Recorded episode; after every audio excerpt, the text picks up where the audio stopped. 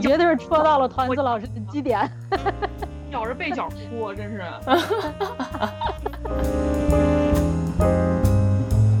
大家多多打赏，打赏到位以后，团子老师公布他的这个陌陌号。那我得先下个陌陌。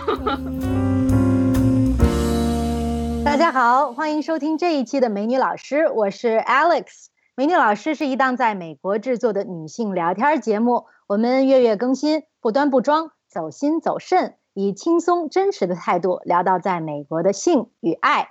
很久很久很久很久没和大家见面了。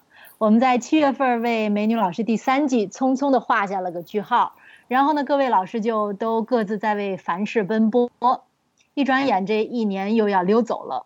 我们就在这秋收之际，又低调的回归了，开启我们新一季，也就是第四季的《美女老师》。呃，我们没在的这几个月中，简直是新闻大爆炸，实在有太多的话题可以聊。所以这一季的这新一季的第一期，我们就来拾遗一下，回顾诸多没来得及讨论的社会话题。那么今天的呃这个嘉宾阵容呢，都是台墩子级别，团子、索西西和我自己，我们也就不管形式了，大家七嘴八舌，呃想到哪儿说哪儿，欢迎大家跟我们一起神游。先给。那个团子老师鼓鼓掌，团子老师刚刚过完生日，知天命 不是一一一上来扎人心窝子合适吗？不是一个说好的这个和平友爱的节目呢？开始盘点之前，要先跟那个粉丝互动一下。最近有很多粉丝给我们在网上留言，在我们不在的时候，现在先让团子老师念一下他的粉丝给他的留言。这个留言是来自一位叫做蓝颜度，然后他说：“呃，我感觉我攒了好几个月才来听啊，怎么一晚上就听完了？不开心啊！超级爱团子老师，有他个人的社交联系方式就好了。嗯，我想说，这位叫蓝颜度的朋友呢，就是你的留言，我其实一直都有看到，非常感谢你的错爱吧，我这个诚惶诚恐，受之有愧，但是就是能有粉丝。”对我这样表达爱意，我也是不会拒绝的。那个对，然后个人社交联系方式的话，我有一个微博账号，然后这个微博账号呢，就是我个人的账号，也没有认证什么的，但是就是偶尔会发表一些就是乱七八糟的感想。然后那个是呃团团圆圆 PKU，就是团团圆圆就是团团圆圆的团团圆圆，然后 PKU 就是 PKU。嗯嗯，热心的网友还提问问我们八月份不更新了吗？还有问我们怎么怎么能打赏之类的。怎么能打赏？这个我们也非常关心。怎么能不能打赏了呢？大家都来试试。如果真不行，赶紧给我们回馈一个。据我们的自己的测试，自己给自己打赏是可行的。啊，另外呢，说到这儿呢，也想跟大家说一声，经过我们的这个不懈的努力，呃，我们这节目呢，除了在蜻蜓之外。现在也可以在 iTunes 上面，就是 Apple 的 Podcast 和 Spotify，还有很多这个大大小小的 Pod Podcast 的平台上都能收听了。大家搜索一下这个美女老师，为我们多做宣传。呃，没法捧钱捧钱场，也捧个人场，让更多的人听见我们的声音。谢谢大家。好了，开始逼逼吧。哦耶，呃，长长一岁长一智的团子老师给我们介绍一下，最近在美国政坛上发生了一个什么天翻地覆的事情？苍天，这都过了季了，我这一路从就是变声喷子状态已经喷完了一段时间，现在都已经淡定了，你知道吗？入佛了，现在又被拉出来，又重新说一下。喷，对，那那这个。说一下就说一下吧，我觉得从国内的听众们的角度上来说，美国这个中期选举，可能从政治上的意义对大家来说影响也不是特别大。就虽然这一次中期选举一直被号称是美国近期最重要的一次选举，我知道每次选举之前都这么说啊，但这次确实是不一样，就是历史性的，呃，这个所谓的投票率创了新高。就通常来说，美国中期选举是两次在就是。美国总统是四年一选嘛，然后在到两年的时候，他会有一个国会的改选，就并不是所有的这个议员席位改选啊，它是当中一部分席位会有改选，然后通常会被认为是一个对总统的工作的一个怎么期中？考试，对，期嗯中考试，然后顺便也会是一个这个在野党试图这个能够更好的去 check 总统，就是所谓的从三权分立的角度，能够更好的这个在制衡监管对制衡和监管总统的这个行政权力的这么这么一次活动，就所以听着很无聊嘛，对吧？就是所以嗯美国中期选举向来也都不怎么入大家法眼，这个投票率都很低。但是这次因为这个川总不是一位平常的总统，对吧？所以就整个把美国分裂成了这个两半儿，就大家在所有的议题上都没办法看对方顺眼，就恨不得就举了小刀小小枪杀到对方家里去。所以，嗯，对。然后呢，民主党有蓝色的浪潮，然后共和党有红色的大墙。再加上这个中期之前呢，这个三权分立中的两权都被这个床破和共和党呃所把持，就是国会和白宫，再加上这个高法这边儿也慢慢的有这个共和党的趋势，有泛红趋势，所以这就是为什么这次局势对民主党人士来说觉得特别严峻，就都憋着一口气，能翻几个翻几个。所以在之前就是这次比较好玩儿，在中中期选举之之前，然后整个这个就一场大戏搞得跟马戏团似的，就是有各种诡异的新闻出现，就比如说那个外有这个浩浩汤汤的拉美长征队，然后 然后内有各种林林总总的这个炸药包，反正就特别诡异的各种新闻涌现，然后最后的结果是。这个民主党成功的把国会的两两院当中的一院给拿回来了，就是把众议院给拿回来了。对就等于说三权分立拿回来零点五，现在还有二点五在 共和党手里。嗯。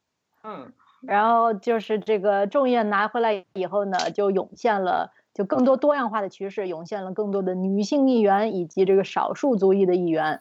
是首先是有一百多个新的，有一百多个女女性被新选进了国会，就等于说是史无前例的在国会中是一个这个性别平衡快要到达一个历史上最好的一个程程度。呃，首次出现了两位女性穆斯林的众议员，这个嗯是以前从来没有过的，以及出现了一位这个公开已经出柜了的州长，在科罗拉多。反正就是民族民主党这边憋了一股气。那咱谈谈这个二点五中间的这点五吧，就是高法这边儿啊，这个新高法现在是一点五是那个啊对参议员，不不不，呃，我刚才是怎么说来着？三权里头有两权都是被公牢牢的掌握着，然后但是这个高法这边儿也有所松动，因为最新任命的这位高法，呃，非常年轻，然后这个任命的这个过程也非常的波折。啊、我们俩理解为你是那个说国会里边是点五，因为啊国会参议院不是还是对的吗对对对对对嗯，对对，那这嗯点儿五打打乱节奏了啊，重来重来，按着你们来点儿五来拉回。那那继续讲一下吧这。老师算术不好是吧？一说数字也全乱了。那个这个高法这个事儿是，哎，高法其实可以这样介入。最近呢，虽然在那个国会呢，嗯、是一片女生的这个是吧，一个呃妇女也要撑半边天的状态，但是呢，在高法里呢，却发生了一件非常最高法院呢发生了一件非常不幸的事情，我们可爱的 RBG 老奶奶摔断了肋骨，不禁 让大家非常的担心。哎呀，这个最高法院最介绍一下 RBG，这个 RBG 是这个呃美国现在高法的九九头鸟当中这个所谓的自由派大法官之一，然后也是著名的女性主义运动领导者，是大嗯家就是高山仰止的一个 icon，这个嗯。特别特别会写这个 decent opinion，就是他写的非常精彩，就是什么叫 decent opinion？给讲一下。呃，就是美国是这样的，就是高法是投票嘛，投票的话是就是如果是对投反对票的那那群人，就是如果比如说就是有五，如果是五比四，我举例来说，就只要谁占了多数票，谁那个就叫做它就叫做 majority，那他 deliver 的那个 opinion 就是有法律效力的，叫做 majority opinion。然后呢，剩下这波人就是我跟这个所谓的主就是这个多多数，虽败犹荣，就是那个对。然后我们也可以写一篇文章，把我的法律意见全部写写出来。然后其实还有一个叫做 concurrence，concurrence 的意思是说，我跟这个这个这个所谓的多数派啊，我们在多数派里，我的。法律的这个这个意见本身就最终的结果本身跟他一样，就是我这个结果我判定跟他一样，但是我原因跟他不一样，我还可以写一个叫做 concurrence。嗯，对，这是三个不同的，就是殊途同归，殊途同归。对，然后但是这个 RBG 它是以著名就是写这个反对意见，就是他曾曾经写反对意见写的非常好，就是喜欢学英文的这种。特别是对逻辑、对法理有感兴趣的，可以找一些他的这些反对的意见来看，写的非常精彩。嗯，RBG 的全称是 Ruth Bader Ginsburg。嗯，大家 Ruth 老奶奶呢？嗯，她就是一个呃一个深蓝，就是民主党的女权斗士。呃，然后呢，但是她目前高龄八十四、八十五多了。嗯啊。然后呢？几年前就摔了一跤，在这办公室里头摔断两根肋肋骨，结果今这回前两天又摔一跤，摔断三根肋骨，所以这个健康。而且老奶奶还抗争过两次癌症，哎呀，真是肩负着重担，尤其是在最高法院最近是多事之秋啊！大家在听一发的时候，为什么大家为他这个健康着实的担忧呢？因为他要是一不得不离任以后。那么，Trump 就或者是现在掌控的这个共和党，这个局势就又可以提另提名另一位高法法官。这高法法官一蹲就是一辈子。所以，像最近刚通过的这个年轻的高法法官才四十多岁，是吧？你想想，他要是做到 Ruth 老奶奶这个级这个年龄，还有四十多年，嗯，可以影响美国的判例四十多年代，对。对，那个关于 Ruth 老奶奶这个，我补充一下，我推荐一部纪录片，就是就是有有一部关于她的纪录片，然后应该我不知道中文翻译叫啥，就是因为英文就叫 RBG，就是豆瓣上肯定有，而且我估计分儿也不会低，因为是拍的我觉得非常好的一部纪录片，我当时是。我自己看这部纪录片的时候是在家眼含热泪吗？哇，你是眼含热泪，老泪纵横，看得我都。这绝对是戳到了团子老师的基点，咬着被角哭，真是。特别特别动人，就是他是，而且应该今年还是今明年，我都忘了什么时候会有一部以他为主角的电影，叫做就是以性别之名还是这个之类的。然后是写是演一个他年年轻的故事，但是我估计那电影没有那纪录片好，所以我可以推荐大家那个纪录片。这个纪录片我查了哈，在那个豆瓣上就叫鲁斯巴德金斯伯格 RPG。对对对对，这都是这个背景知识啊。呃，主要讲一讲这个高法最新的这个高法年轻高法法官通过时候一些波折，到底涉及了怎怎么一个波折？团子老师上。我觉得又变法治窗口。等会儿啊，我先介绍一下他的这个媒体影响吧。就是呢，那个首先就是我当时呢本身人不在那个美国，但是我就是已经在搜搜呃就在社交媒体上看到了所有的频道都在直播当时的这场听证会，简直是世纪的听证会啊！比当初那个我觉得脸书的那个谁。扎克伯格去听证都看的人要多得多，嗯嗯，他们他们到底在听什么呢？嗯，我 几乎看了全程，就是这个，就是一路跟着各种叫骂也好，哀叹也好，捶墙也好，摇摇床也好，一路跟了下来。摇床，摇床捶墙，抓耳挠腮。对，就是他是这样的，就是这位保守派的大法官呢。就是卡瓦诺，咋咋翻译？卡瓦诺，卡瓦诺，哦，卡瓦诺，OK，卡瓦诺，OK，对他呢，就是出身背景是一个美国这个白人上中产阶级上层，就是非常优渥的家庭出出身的，然后各方面的这个 credential 也很好，就是知也是名大学毕业，然后这个成绩也很好，相当于吧，在皇城根儿长大。一路按部就班，嗯，对，就这么跟你说吧，就他上的他上的那个所谓他上的那个私校，他的中学里头是有正是有真正的十八洞高尔球高尔夫球球场的，就是这么一个中学。然后发生这件事情的那个乡村俱乐部，是据说是好像年年会的这个什么年会，就是他的那个会费，一年的会费是八万美美金，就是这么这么一个 level 的一个家庭的出身的这么一个人。这只是补背景知识啊，这个我们不仇富，这个钱也不是原罪。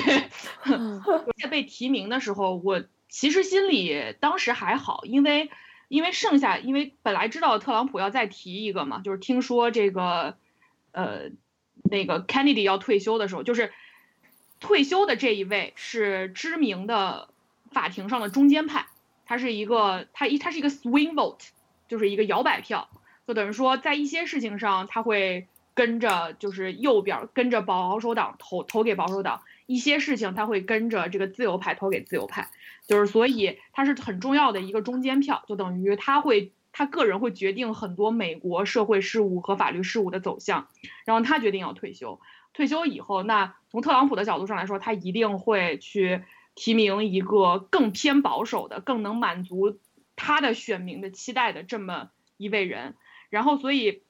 他当时提卡瓦纳的时候，我其实心里是还稍微舒了口气。为什么？因为二十五人的这个最终大名单里面，牛鬼蛇神啥都有啊。这个当时看了一遍以后，卡瓦纳还算当中不是最可怕的那一个，所以当时觉得说，嗯，那就提呗。然后这件事情进入议事日程以后，当时他最被诟病的一件事情，是因为他以前当过布什的幕僚，觉得他跟政治牵扯太多，虽说。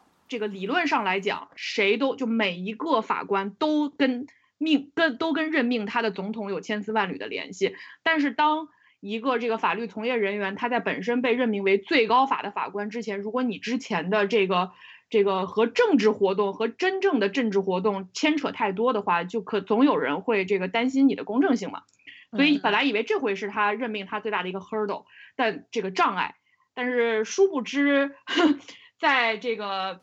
大家都奶义务。Confirmation hearing 之前就是所谓的，因为美国在总统任命了这个大法官之后，会需要参议院投票，然后来决定说这个人是不是真正能够成为一个最高法院的投票确认一下。嗯，这个很重要啊，因为我们刚才介绍了这个三三权分立的两权，呃，都在这个共和党里头掌握着，也就是呃，床破所在这党。所以也就是中期选举之前发生的事情。啊，提名出来参议院，现在参议院也是共和党手中的。对，而且共和党还多俩错，那是轻而易举的事情，因为都是自家人的事儿。所以是在这个背景下，然后呢，本来认为他妥妥当当就应该没问题了，嗯，结果杀出来一个一位女性，然后这位女性呢，在刚开始的时候就是没有任何人见过她的真面目，就等于说在她去参加听证会之前。全国上下没有任何人知道他是一个具体这个人是什么样的，就只知道一个现在在加州某个学校担任对啊，医生吧还是心理医生？不不不不，他是一个对对，他是一个就是心理医生，然后是在加州并在加州的一所大学任教，然后并不知道是谁，只是知道这么一个一个身份的人，对，控告说卡瓦诺同学曾经在。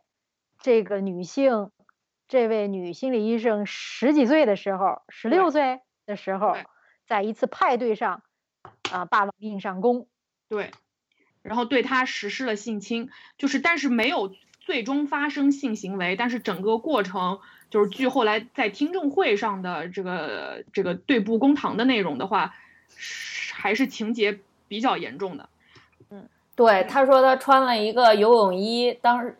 就是连身游泳衣，如果不是因为那游泳衣太紧的话，他觉得卡卡诺当时肯定就真的做出了性侵的这个举动了。就是而且并且这个他为了捂住他的呃嘴，让他不要发出声音，还那个几乎要把他掐到窒息。稍等稍等，我有点 flash forward 了，就是 就是得稍微回回去说一下，就是当这个事情出来以后呢，然后就。好像很多人，因为在这个说我们之前说 Me Too 的时候就讨论过这个问题，觉得 Me Too 这个成为一个大运动以后，可能会有反噬的问题。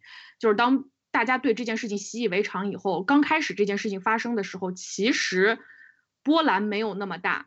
然后直到这个女医生她愿意就是测了谎，然后之后并愿意以真身出现在参议院的这个听证会上，然后与凯文娜两个人真正的在这个虽然他们没有对证对对对对上面，但是基本上是属于一个当庭对证的这么一个状态。嗯。然后，所以为什么就成了一个万人空巷的听证会？因为大家原来都完全也不知道这个人是谁。然后，这个受害者他敢于走到了这个第一次，走到了摄像机前，然后之后向全国人民述说整个这个事件的经过，嗯，并接受参议院所有的这些参议员以及他们雇来的某一位这个常年进行性侵调查的这么一位公诉人的这个质问和质询。在另一方面呢？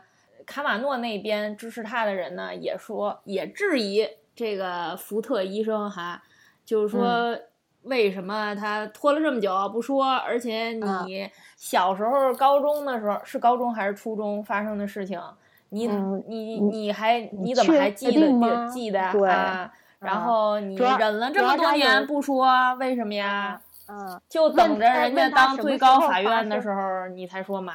总之，在这样的形象情形下，两人就在参议院的这个听证会上狭路相逢了。他们的那个听证会是分开进行的，对吧？对，分开进行的。先是这个 Doctor Ford，嗯，叫什么？福特医生。生。对，先是福特医生这个上来接接受参议院的质询，然后参议院呢是很有意思，因为这是所谓的 Judiciary Committee 嘛，就是参议院的我。我无法翻译，就是参议院当说这么细，能说几个事儿啊？对对对对对，不行，不能说这么细。就是，就是，首先上来以后，是因为参议院派出的六名这个这个共和党派出的六名参议员全部是男性，所以他们认为由男性这样去质问女，去质问这样一个女性，在这样的情况下会感官非常不好，所以他们就特意雇了一个女性的公诉人，然后在在这个过程当中对这位这个福特医生进行提问。然后福特医生在整个过程当中，就即使是就我们可以从中立的角度上来说，就是不抱任何党派偏见的来说，因为哪怕是保守派的媒体也全都认同，就是福特医生整个的表现是完全可信度感觉非常高的。对，就是因为他是他和一般的就是普通的就是被性侵的对象就是也不太一样，因为很多人比如说，因为大多这种情况是发生在有一个权力倾压的情情况下。所以通常来说，受害者是处于一个比较弱势和被动思维，然后经常是从阅历上来也好，从这个人生经历、智力，这个也不叫智力吧，就是智识，就认认认知啊，这个经验上都不都不足，所以就经常容易没有办法这个和这个真的加害者进行这个分庭抗礼吧。但是这位不一样，这一位是这个。就是斯坦福毕业的这个自己从事心理研究多年的一位大学教授兼老师兼兼医师，所以他就整个这个过程表现的非常的镇定与可信，然后援引了大量的这个心理学上的知识，然后讲了这个。短期记忆啊，长期记忆啊，海马回啊，如何这个大脑前额叶能够能够记录下所有的这些这个创伤记忆，如何被锁在了这个人人的海马回里？他就十分诚恳的说：“我不记得具体是哪年哪月了，但是当时的每一个细小的举动都深刻的印在我海马回里头。”然后就让大大家觉得特别可信，也间接的回了。就是为什么有的细节他记得，有的细节不记得，反而让他可信度更大了。对，但是我必须要告诉我们的听众，在美国的这个民众当中，呃，相信福特医生的虽然是很多，也有各种各样场外给他支持的那些民众们在喊什么，我们要相信他，就是女他的他。但是实际上，民众当中还有很大一部分受了这个川普的影响。当然，川普也是发出了他们的心声，因为他们就觉得这是一个政治的手段，嗯，就是在搞臭、泼脏水。然后呢，呃，川普有一句话非常有代表性，就是说现在这个世道是吧？怎么能够没有任何证据就这样诬陷？那么将来这个。呃，你的你的老公，你的儿子怎么 办？嗯，他们还怎么怎么活？随便一个小姑娘就可以指证他们。嗯，就的明显就是现在是一个对年轻男子非常危险的时代。对，你们瑟瑟发抖吧。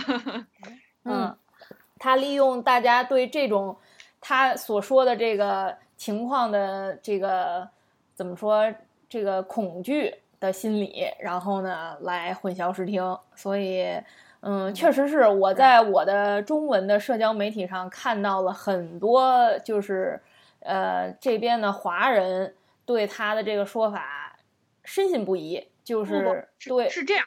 我我我得 defend 一下我自己。我刚才说的是，大家都认为 Doctor Ford 表现的是可信的。我没有说大家相信了他，就大家至少认为他的表现是很好的。就有很多人是认为他即使表现很好，我也不相信他。就是至少他整个在听证会上的表现，主流来看大家都是认可的，就没有人觉得他，比如说。我我有个漏子，就是我我我我有个大漏洞，或者是我慌了，我说漏嘴了之类，就这个完全都没有，或者失态了，完全没有，就是一个从头到尾是一个沉着镇定、专业的态度在那边。呃，也没有那么沉着，就是他心里还是他一上来就说我很我很恐惧，对吧？以那个 level，那真的是沉着。对对呀，所以所以所以就更有更让人觉得可以体谅。他要是太沉着。反而有点不近人情了，觉得这人有点不正常。哦，他说你怎么来那么确定当时这事儿发生了？他说就和我确定咱们俩现在在通话一样。就是当时我就觉得他的这个他的这种回应既机智又准确，又不是狡辩，然后又没有过过度演的成分，所以我觉得这种整场表现特别恰到好处，给他赢得了很多这个呃信任的分儿。呃，还有我在跟我曾经有过这个被性侵经历的女性朋友的呃谈话之中呢，我也发现他们都非常有共鸣。就是福特呃医生提到了在那个听证会上提到，就是说他印象最深刻的卡瓦诺做的事情有一个点，就是说他们一直在笑。就是说，他们在对他施暴的同时还在笑，然后那个笑声对他来说是永世不能磨灭的。我觉得，呃，对我的那个受过也同样受过性性侵的人来说，那个点让他觉得就是有同感，嗯，特别有同感，而且他，并且他就是说，嗯。就是之前大家都在质疑为什么他这么长时间都没有跟别人说过，然后我的那个朋友就说，在这件事儿，就是在这个听证会开始呃开始之前，她受性侵的这件事情，她跟她的丈夫、父亲都从来没有提过，她跟他们全家人所有的亲近的朋友也从来没有提过，只是福特医生站出来之后，他觉得哇，原来就是这这是真的可就是这是。对他来说是完全可以理解的，就是说你跟很多人都没有提过的，但是对你人生有非常深远影响的嗯一件事儿，嗯，对。但是咱就不往细说了啊。然后下半场卡瓦诺上场了。他的表现呢，有点打感情牌，但是呢，有的人就认为他就是支持他的人，当然认为你受这么大的冤冤枉，当然情感上受不住。一个这么正直、高尚、纯洁的人被诬陷成这样，当然忍不住。呃，说话的时候，声泪俱下。然后对，然后那个也没有什么太多的有逻辑上呃有道理的话，然后分享了一个他当时的这个日历日历日历表吧。然后写着哪天哪天去什么派对什么的 乱七八糟，我都不知道起到了一个好作用还是坏作用。而且那日历上有很多黄段子，是不是？不不不，那个段子是在那个毕业纪念册。对对对。对。然后那个其实是让我对 Kavana 这件事情大改观的一件事情，就是属于就是我本身是站在一个。将信将疑的态度上的，我也认为，就是你，你肯定这件事情，你不能一上来就明显有一个，就是我，我是想看这个过程当中发生了什么。但是我，但是最影响我，美国不都是无罪推定吗？对，是，但但是，首先无罪推定在这件事上不成立，因为这确实就是一个工作面试，它不是一个说我们认定你干了这件事情，然后就是或者说我们没有给你大法官这个职位，就代表你开曼达真的办。犯下了这个罪行，你第二天就被起诉了或者怎么样？他不是，他不是一个庭审，他结果是一个工作面试。但是让我对 k a v a n a 这这件事情，我对他这个人本身产生了怀疑，是因为他关于他这个毕业纪念册撒谎这件事情，因为那是明显的撒谎。他在 yearbook 上面，他的这位毕业毕业毕业纪念册上面其实是写了非常多，你知道吗？就是年轻男有一些荤话，你知道吗？就是人总有一个在青春期荷尔蒙爆棚无处安放的时候，他会有一些调侃一些班里的女同学呀。写一些黄段子呀，然后说一些吹牛逼的话，就哥们儿老牛逼，早就干过这个，早就干过那个了那种，你知道吗？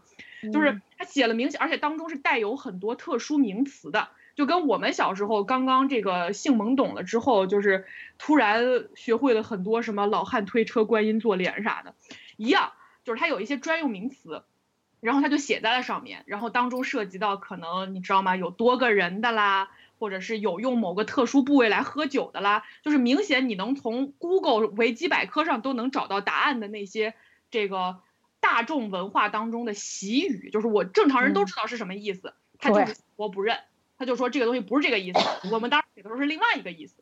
就是这件事情让我觉得，你作为一个法律工作者，你为了能够争取一个说对让自己看上去更好，其实这个所谓的毕业纪念册上写了什么，无论你写了多少混话，跟你有没有干过这件事儿一点关系都没有。就是他，但他为了让他自己看上去像是一个更清白正直的人，他不惜在这件事情上撒谎。从一个法律从业者角度上来说，如果你愿意。就为了让自己让证据看上去对自己更有利，你肯在这件事情上撒谎，我怀疑你的职业操守。这个就是我对他最大的、最大、最大的质疑。总之，在这个呃医生之前呢，就实名了以后，大家就是内部传言，就说这个卡瓦纳悬了。刚开始简直是胜券在握，然后开始就说悬了。等到他这场辩论之后，这场听证之后，大家觉得卡瓦诺应该就没戏了。呃，就是一个大翻转啊。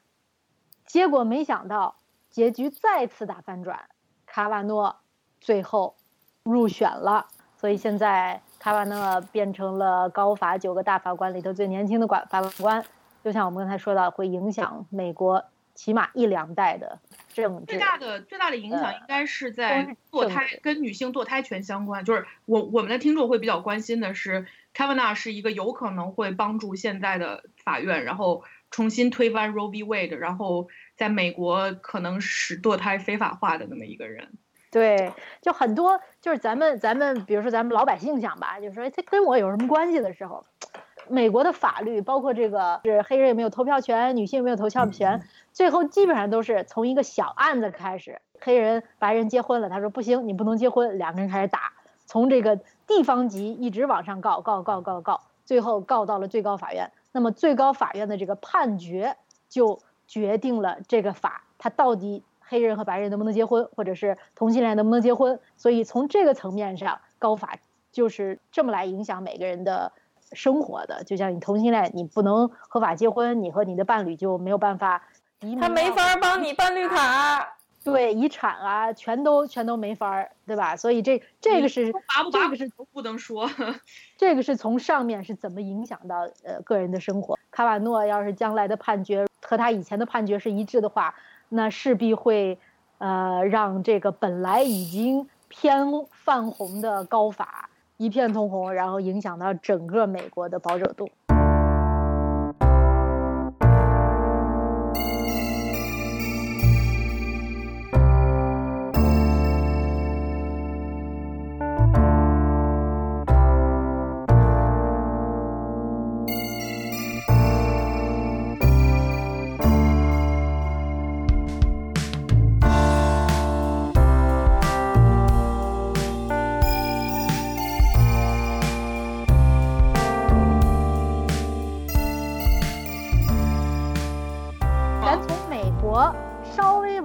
过渡一下，就是在这个中美界限来谈谈，嗯，强东哥的话题。我觉得朱军和强东可以放在一起谈，因为其实是一个事儿，是吧？不，但对，但不一样啊。就朱朱军是没有正式的那个什么，就是他没有真正发生性行为，但是强强东哥那个是，就是 allegedly 有点事儿的，对，就是有实质发生了的，对，得手了的。嗯，那行。咱就谈那个朱军吧，呃，朱军这个和他的当时的实习生是吧？这种身份呃地位悬殊的这种呃男女的较量角度来说，我们中国是怎么处理的？朱军是怎么处理的？是开始互相告了是吧？嗯，朱军先告的，不仅告了他，应该是告了受害人，然后也告了这个当时帮受害人发声的某一个账号，微博账号，告他们诽谤啊。对这件事儿，我就真的没法说，就是我对中国的这个关于诽谤这块儿。罪名这一整块儿我都特别的不能理解，就是因为美国的这个诽谤罪，所谓的诽谤罪，它的提诉要求非常高，就是对于公众人物而言啊，因为你公众人物本来就是老百姓言论自由和创作自由过程当中的一个组成部分，就是大家茶余饭后说的就是你，你一个言论自由、创作自由的国家，不拿你开涮，拿谁开涮？对，而且美国对这个言论自由简直是。保护到五体投地，因为这就是立国之本。所以一旦涉及到有限制言论自由的话题，哪怕是这种，就是的，天天的特朗普被骂的都，哎呀，简直是 说特朗普，你打开任何一个，每个人都会被各种的调侃和开涮，就是 everybody。就是因为尤其是公众人物，对对对，就是公众人物，就是你公众人物在美国是没有，就是他的提速要求非常高。你你说扎克伯格看那么一个写自己的电影，这不得就告？你说中国企业家谁能干？谁能同意？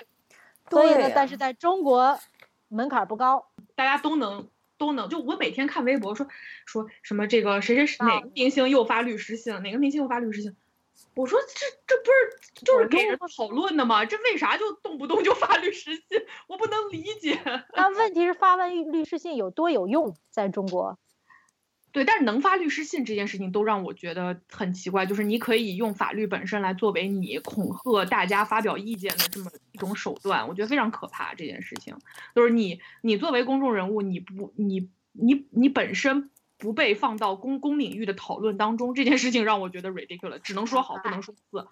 对，这个耳濡目染嘛，都是学来的。朱军先告的，告完以后，那个女生，我我觉得她也可能是受到了周围的各种鼓舞，她也是以真实面目示人了，她也出来积极的应诉，并反诉了朱军。然后，但是还是让我看到了一些杂音，让我觉得很难过，就是我们之前。在之前节目当中，我提到过，就是关于这个性侵的这个问题当中，抹黑受害人的方式主要有两种，一种就是觉得你自己浪，一种是觉得你想多了，你太丑。然后这个就是同样的，当这个女生陷入就是就是现了真身以后，勇敢的发声，写了一篇很长很长的声明，就是说自己会坚会使用法律武器，然后不再恐惧，坚定的维护自己的利益的时候，然后。就开始各种转发的最多的文章叫做，呃，看到了受害人的样子，我相信朱军。就这件事情让我非常的纳闷，就是，哎，你你们接着说一下吧，让我先气一会儿。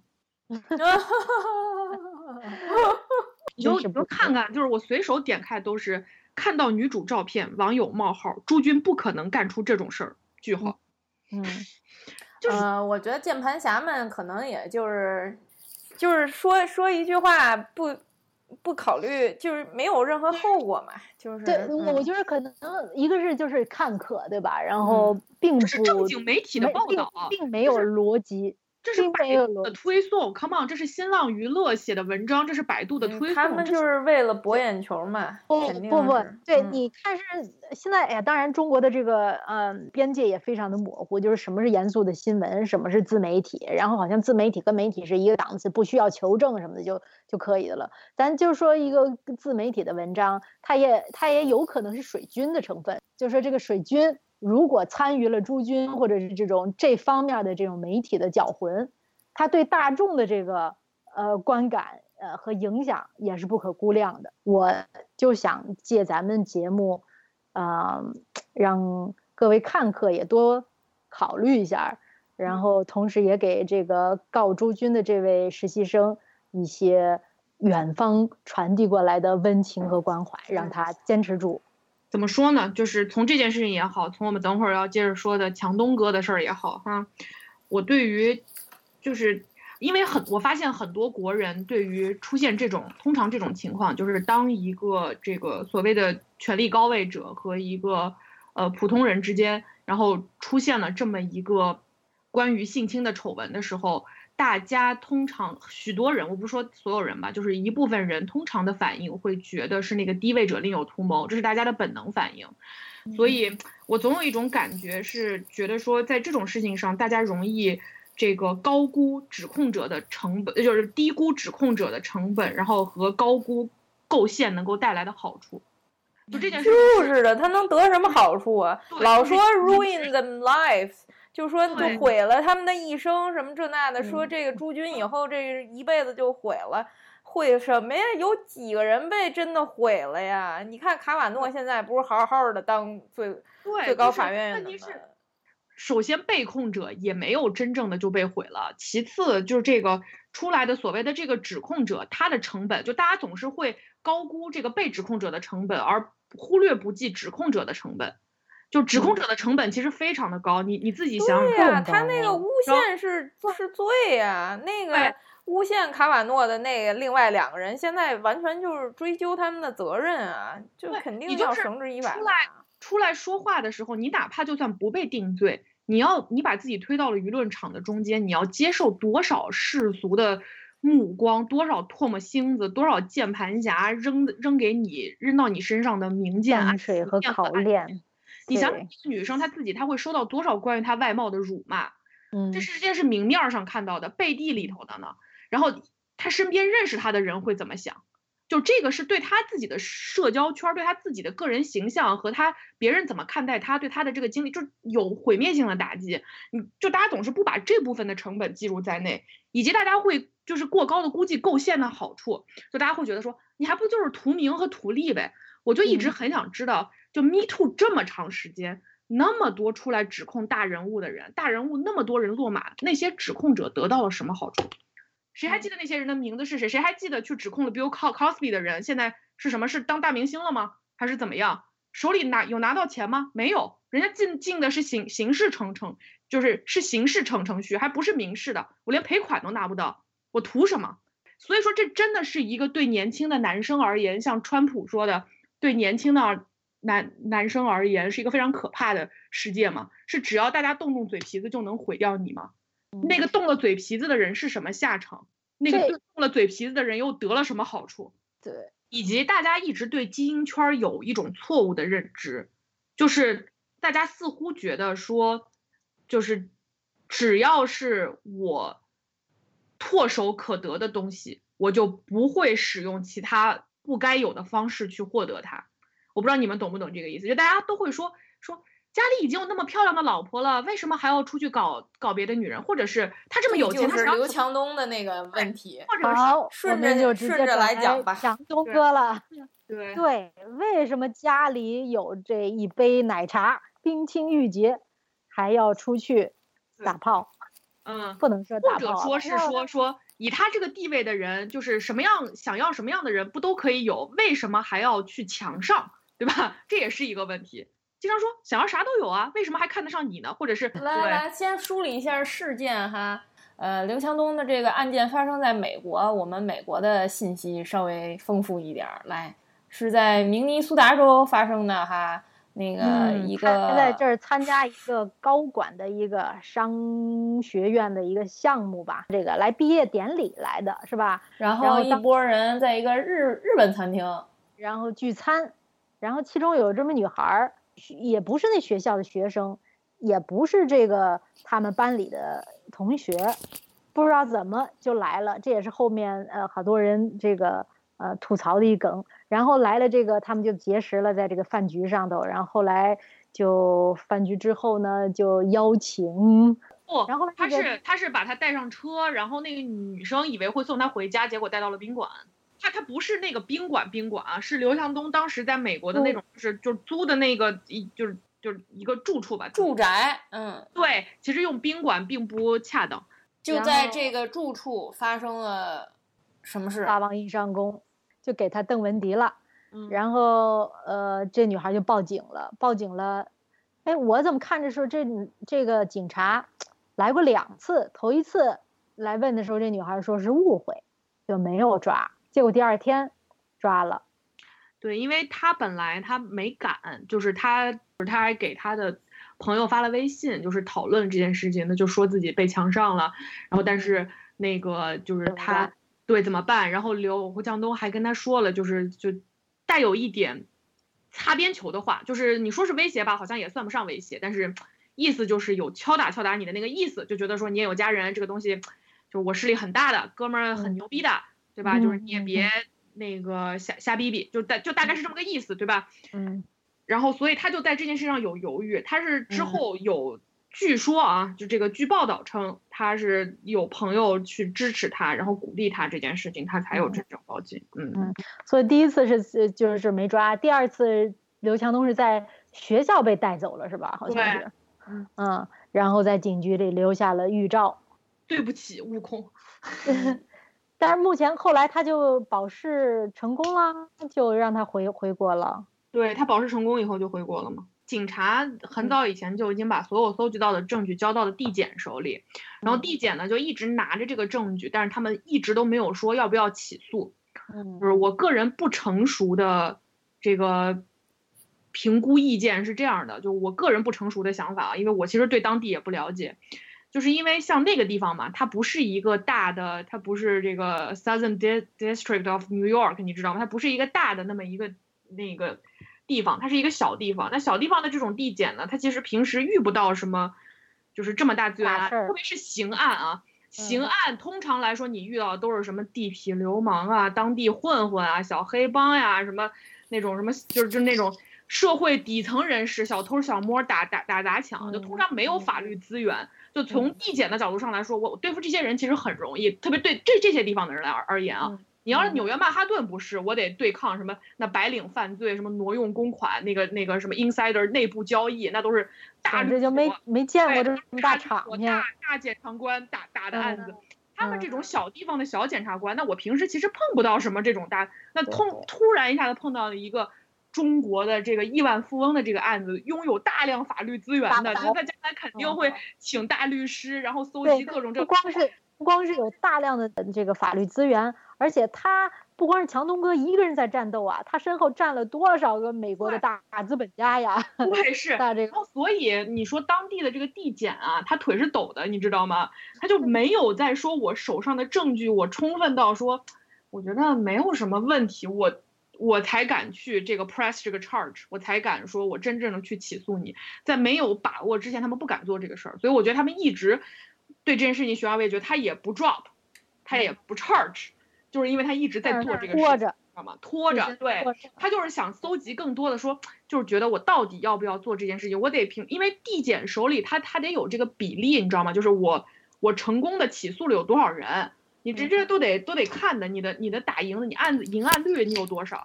所以目前的状况就是说他可以 charge，那这样的话，强东哥就要走上这个刑刑法刑拘的这这条路，对，或者是就 drop。我就这么说吧，以现有的这些证据，如果强东哥不是强东哥的话，我个人认为这个 charge 早就 charge 了。嗯，就如果只是一个普通人，我我是这么觉得的。嗯，对他他们不会这么慎重。嗯嗯，但是总之总之吧，强东哥没有没有这个完全的被洗清，那么有舆论是认为是强东哥被陷害了。嗯，这。图啥？我还是那个问题，你你可以来说服我。我希望如果有有这个听众不同意我的这个观点的，就是你可以给我讲一讲。就想把这个京东的股市股票，所以是阿里派来的是吗？这个美人计被被送出去，对吧？然后你看，又不是你同学，怎么就很那么巧能出现在这个少数人的聚会上呢？然后第一次怎么说没事儿呢？第二次又有事儿了呢？然后一贴照片，哇，一看人这个身材前凸后撅，又说了，你看看这种人，那就是选好的人吗？哎，而且贴照片这件事儿，我也觉得。贴照片是他吗？我觉得都现在网络就非常不负责任，哪儿找的照片啊？是他吗？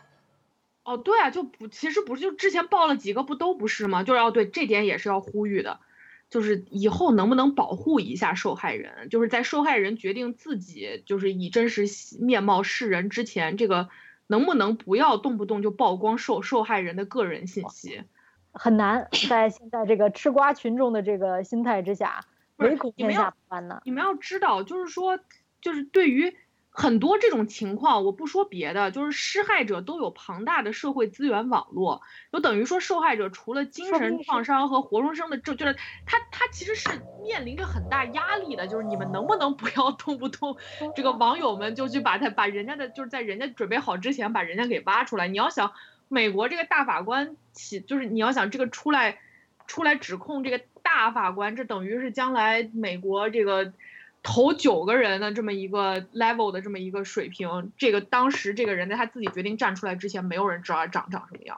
那可，你这这这呼吁，这个要求太高了，呃，就别说是有这么高的觉悟了。就李勇去世的时候，没过一两天，那个是群里头发的这些东西都是勇哥去世前的几句话，哇，把他们以前说的那话又安到李勇上，又重发一遍，是中国人就转发，或者是老年健身帖、保健帖，全都重发一遍，都说李勇说的。现在都是蹭热度，哪有这个说大家来体谅一下受害人的心理？But，这个小道消息又说，强东哥这不是头一次，不是初犯了。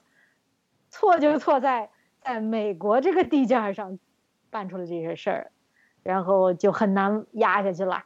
对，这个说的就是回到我们刚才那个话题嘛，就是说他为什么要这么干？的不是因为他有必要这么干，而是他可以这么干。就每一个男人这么，就是很多人这么干，并不是他非得要这么干，因为这些所谓的就是在权力高位者，他并不是一缺一群那个你知道吗？就是性资源被剥夺的人，他们掌握着各种。这个社会的交配权，你知道吗？就掌握着大量的性资源，他们还要使用一些非常的手段，并不是他们必要这么做，而是他们可以这么做。他们觉得可以这么做，还可以逃脱制裁，所以他们才会这么做。这就是这个整个的逻辑。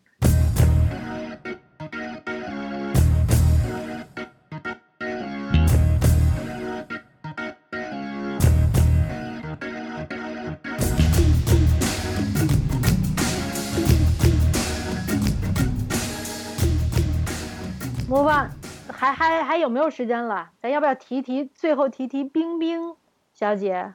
我其实一直想提范冰冰，也是因为我我知道这个 Alex 是崔老师的粉丝，所以我也想跟太好了，加油加油，跟撕一下。我觉得崔老师这个呢，我是不懂的。我觉得首先刘震云他们写那个东西。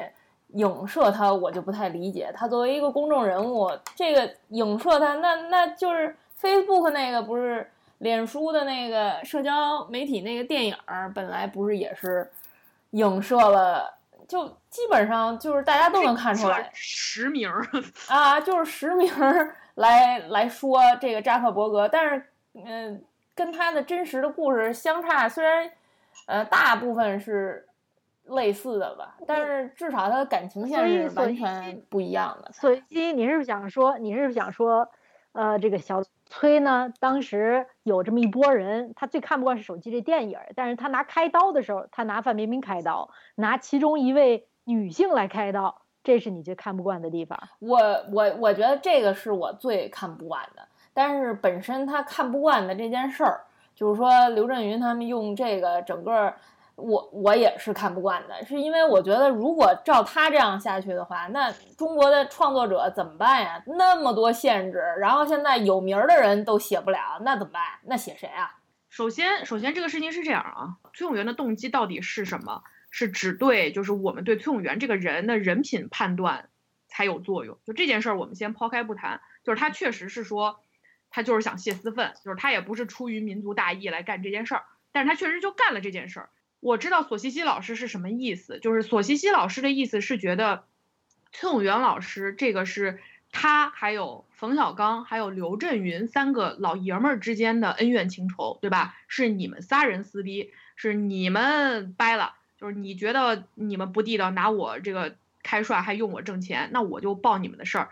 但是最后这件事情，刘震云也没啥事儿，冯小刚也没啥事儿，范冰冰成了最大的输家。就是等于说这一口，就是真正在这件事情当中伤的最深的是范冰冰，是一是一场跟这一场老爷们儿争争斗毫无关系的一个女性。那问题是，他当时范冰冰先宣传手机了吧？就宣传这部电影，他就说五月也很高兴。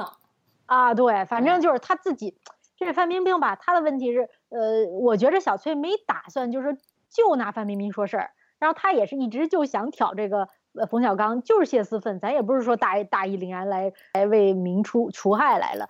但是他就想泄私愤，但是这俩老奸巨猾不回不回话呀。这个范冰冰呢比较上蹿下跳，然后就撞枪口上了。撞枪口上，咱可以这样说，到底是小崔拿他这个范冰冰开刀呢，还是大众高层拿范冰冰开刀呢？这件事情我们可以把小崔摘出来说，就是就是我其实个人比较好奇的一点，当然范冰冰偷税漏税是错的。这个是毋庸置疑的，这法律禁止的事儿，那肯定是不对的，是对吧？嗯。但是，但是就是说，在这件事情当中，就是迅速的聚集了公众所有目光，以及落井下石的、被落井下石的，以及看到他这个这个就是高楼坍塌的时候，大家拍手叫好的、弹冠相庆的，这是范冰冰，对吧？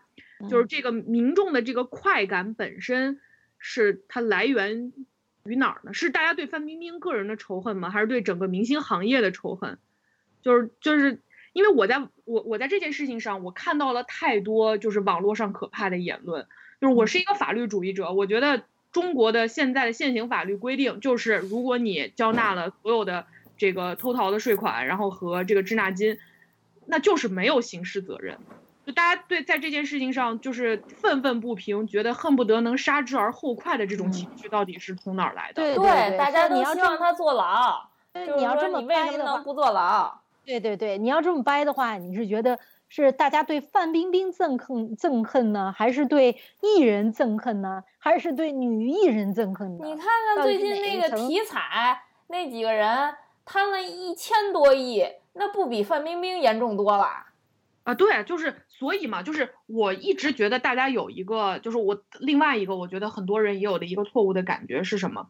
是觉得演艺圈特别脏，明星特别黑，明星的钱都挣得太容易，对吧？这是大家的一个想法，是明星明星的关系都特别乱，明星的钱都特别，但而且我没钱，我有经济问题这件事情来说，就是偷税漏税也好，其他经济犯罪也好，内部交易也好。我就跟你们说，文化产业已经是中国各大支柱，就我不说支柱产业，各大行业当中相对透明的了，因为有无数双眼睛盯着。我就这么说吧，你们去看看所有的那些能源行业也好，重工也好，国家垄断的各种，因为其他行业不在老百姓的视野里。我就这么说吧，就如果你真的要去想这件事情的话。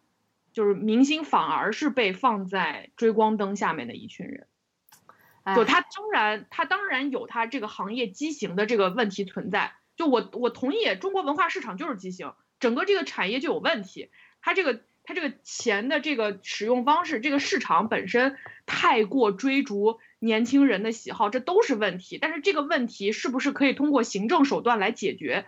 这个我很存疑。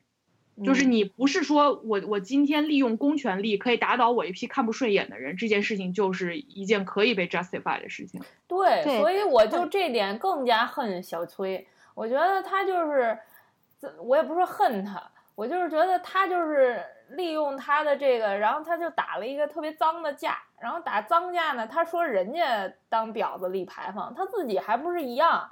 我觉得就是，嗯，那那他干净吗？他。他也是利用这个，然后呢再打一场。巧妙的利用了大众对明星，就是这个高收入所谓的明星高收入行业高高名利的这个行业的仇恨，然后去打了。对，所以我觉得他就是想，他他要求的是一个，就是说，就是对于创作者来说给不了他的一个东西。我不知道他是因为他是做。就是说，新闻工作者他觉得自己有这个无冕之王的这个呃这个称号，所以他就不能让任何虚构类的东西存在，还是怎么着？因为虚构类长久以来都是各种戏说呀，各种各样的这种东西，怎么可能说就是因为你是一个，除非你是英国皇室，好，那我们，嗯，那英国皇室你在美国还可以逗逗闷子，然后。只是不能在英国放而已，但是也不能说你不，呃，明白明白，你就可以说凌驾于就是所有其他的人。我中国现在能有的这个创作空间已经非常局限了。然后呢，现在还好，这种政府不能写，大 V 不能写，有钱人不能写，那那那能写啥呀？哎，我现我我我虽然是这个，我虽然是小崔的，怎么可以算是粉丝吧？但还不至于是脑残粉哈，所以也不是无无条件的支持的。但我就没听出来咱们讨论这点在哪儿？这点在于他拿他拿这个打脏架的时候专捡这个女性。范冰冰同志来挑呢，这还是说打脏架的同时，把呃这个索西西老师认为的神圣的这个创作呃行业呃这个前途呃给斩断了？对我我其实这个让你觉得特别。我刚才不就说过两点吗？我最重要的一点并不是范冰冰这点，但是范冰冰这点呢，是因为跟咱们的节目这个女性的这个节目有关，所以我觉得范冰冰这点必须要提。但是呢，我最关键的这点，其实是我觉得作为一个创作者来说，你不能要求所有的作家、写作的、写词儿的人都说好。那个，因为我崔永元是一个呃伪光正的人，所以你们不能写任何一个就是一个非常呃通俗的节目，非常广受好评的节目主持人，然后叫有一说一就不行。因为跟实话实说相近，所以你就影射我了。也他也不能家庭不幸，然后也不能出轨。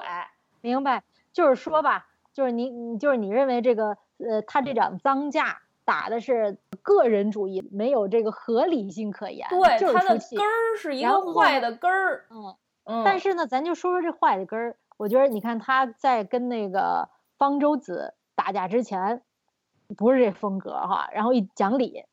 而且他特别脑，他脑子特别快，讲理啊，逻辑方面有妙语连珠，基本上没法抵抗。呃，但是呢，方舟子的搅浑水的能力又一绝，所以他在这场漫长的打架中呢，他就学会了怎么打脏架。然后呢，他就学会了这个道德并不是他的三观的原来的那认为的那那那样了。就是你知道，人在道德价值观发生转变时候的一种探索。也也会这样纠缠，不就是打架吗？不就是想赢吗？尤其是冯小刚你这种痞子类的，我就要跟你拿流氓的架势来打。他有点这个量体裁衣，然后就把自己运用出来的这些呃街头这知识全都用上了，不想被范冰冰呃老自己撞枪口。那么从创作这这方面讲，我同意你的。你要泄私愤嘛，你肯定就不讲逻辑嘛。逻不讲逻辑的话，这就刚我跟跟我们刚才讲的一样，大秩序没有人保护了，或者没有人来得及保护的时候，大家只能都站起来看电影，然后整个秩序就可能有所破坏。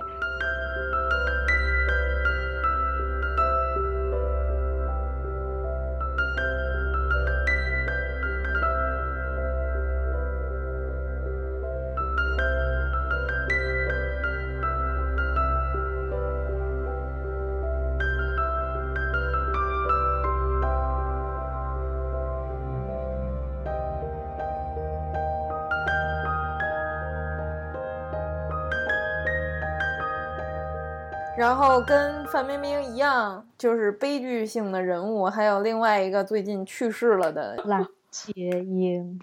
嗯，对，红颜命薄啊。那天我还在跟索西西老师聊天的时候，我还说到，就是说他比较悲剧的一件事情，就是他本身是一个个性就不是那么。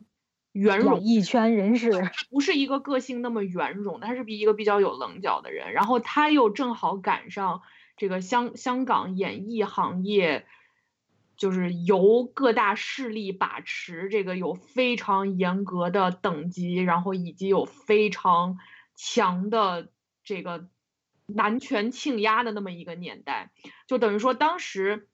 他是从电视剧行业出身的嘛，就是所谓的我们现在说“亮绝五台山”这个外号都是从电视剧那边带出来的。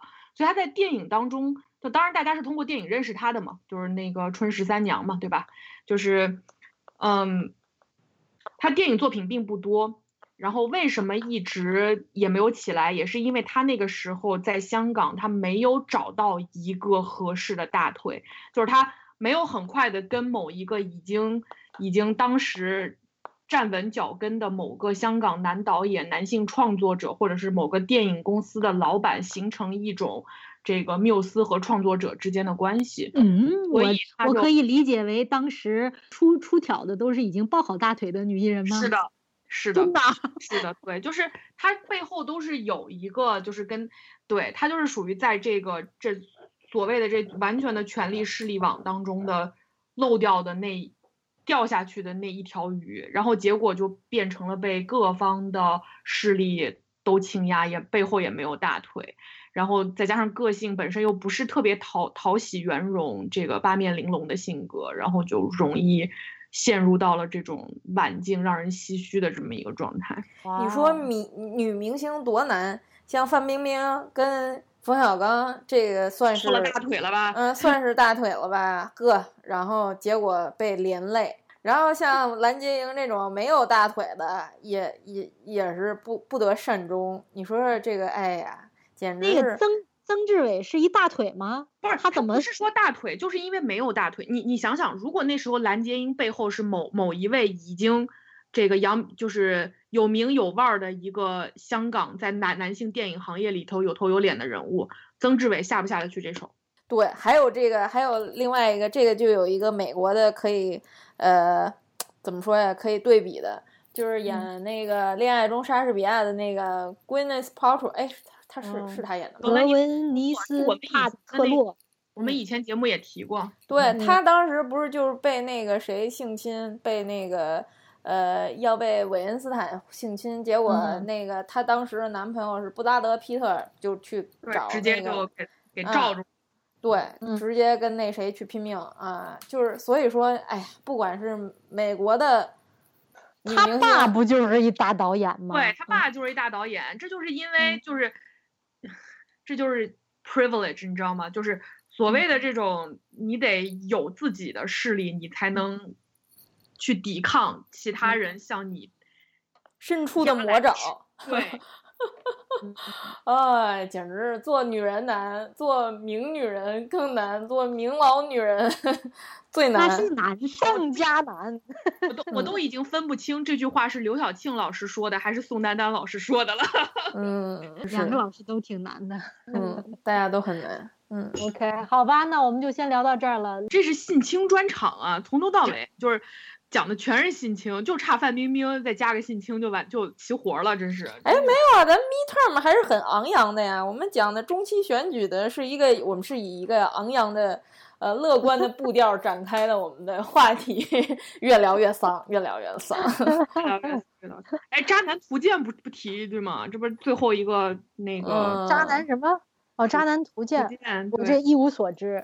它这个是一个，我其实个人觉得这是一个中国这所谓的这个著名音乐剧本土化的一个很好的尝试啊，这个我还是为几个创作者要鼓掌的，是一个美国知名音乐剧《芝加哥》的当中的一个著名唱段，就是一个监狱唱段，大家可以如果有兴趣可以去找舞台的版本和电影的版本都非常好，电影当年得嗯。了奥斯卡奖。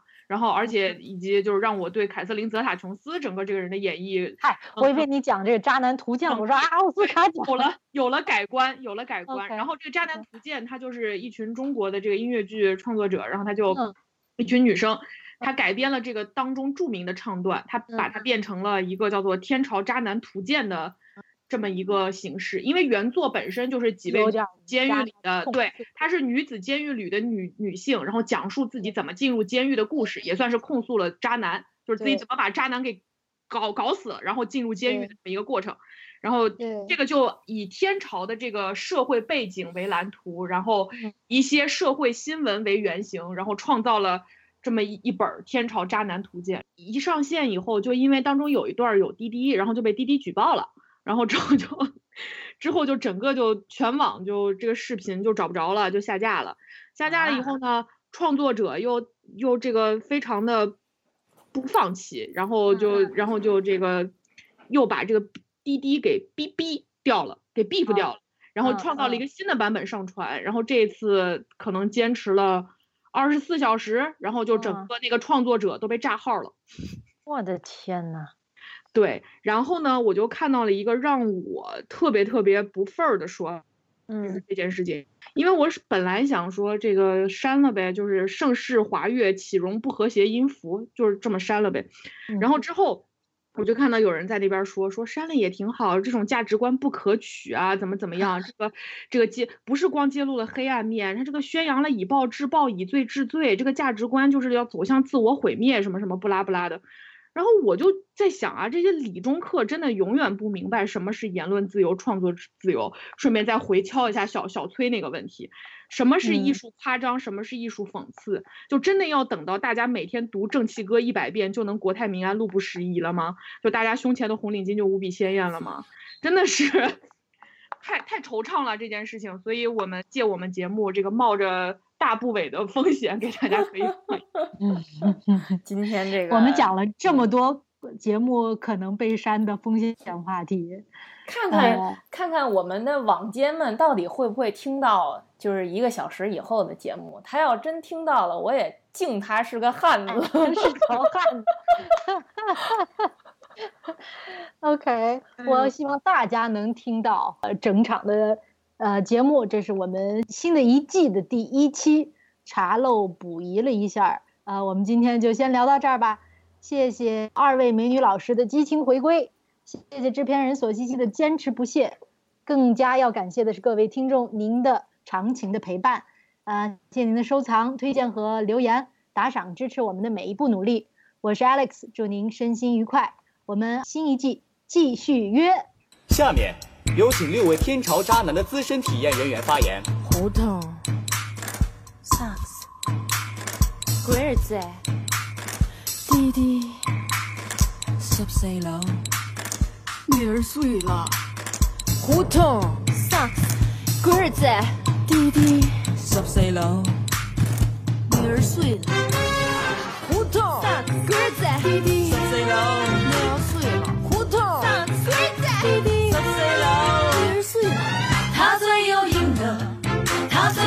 罪无可赦，都怪他自己抢着做鬼。你如果在场，在当时当刻。只怕会比我。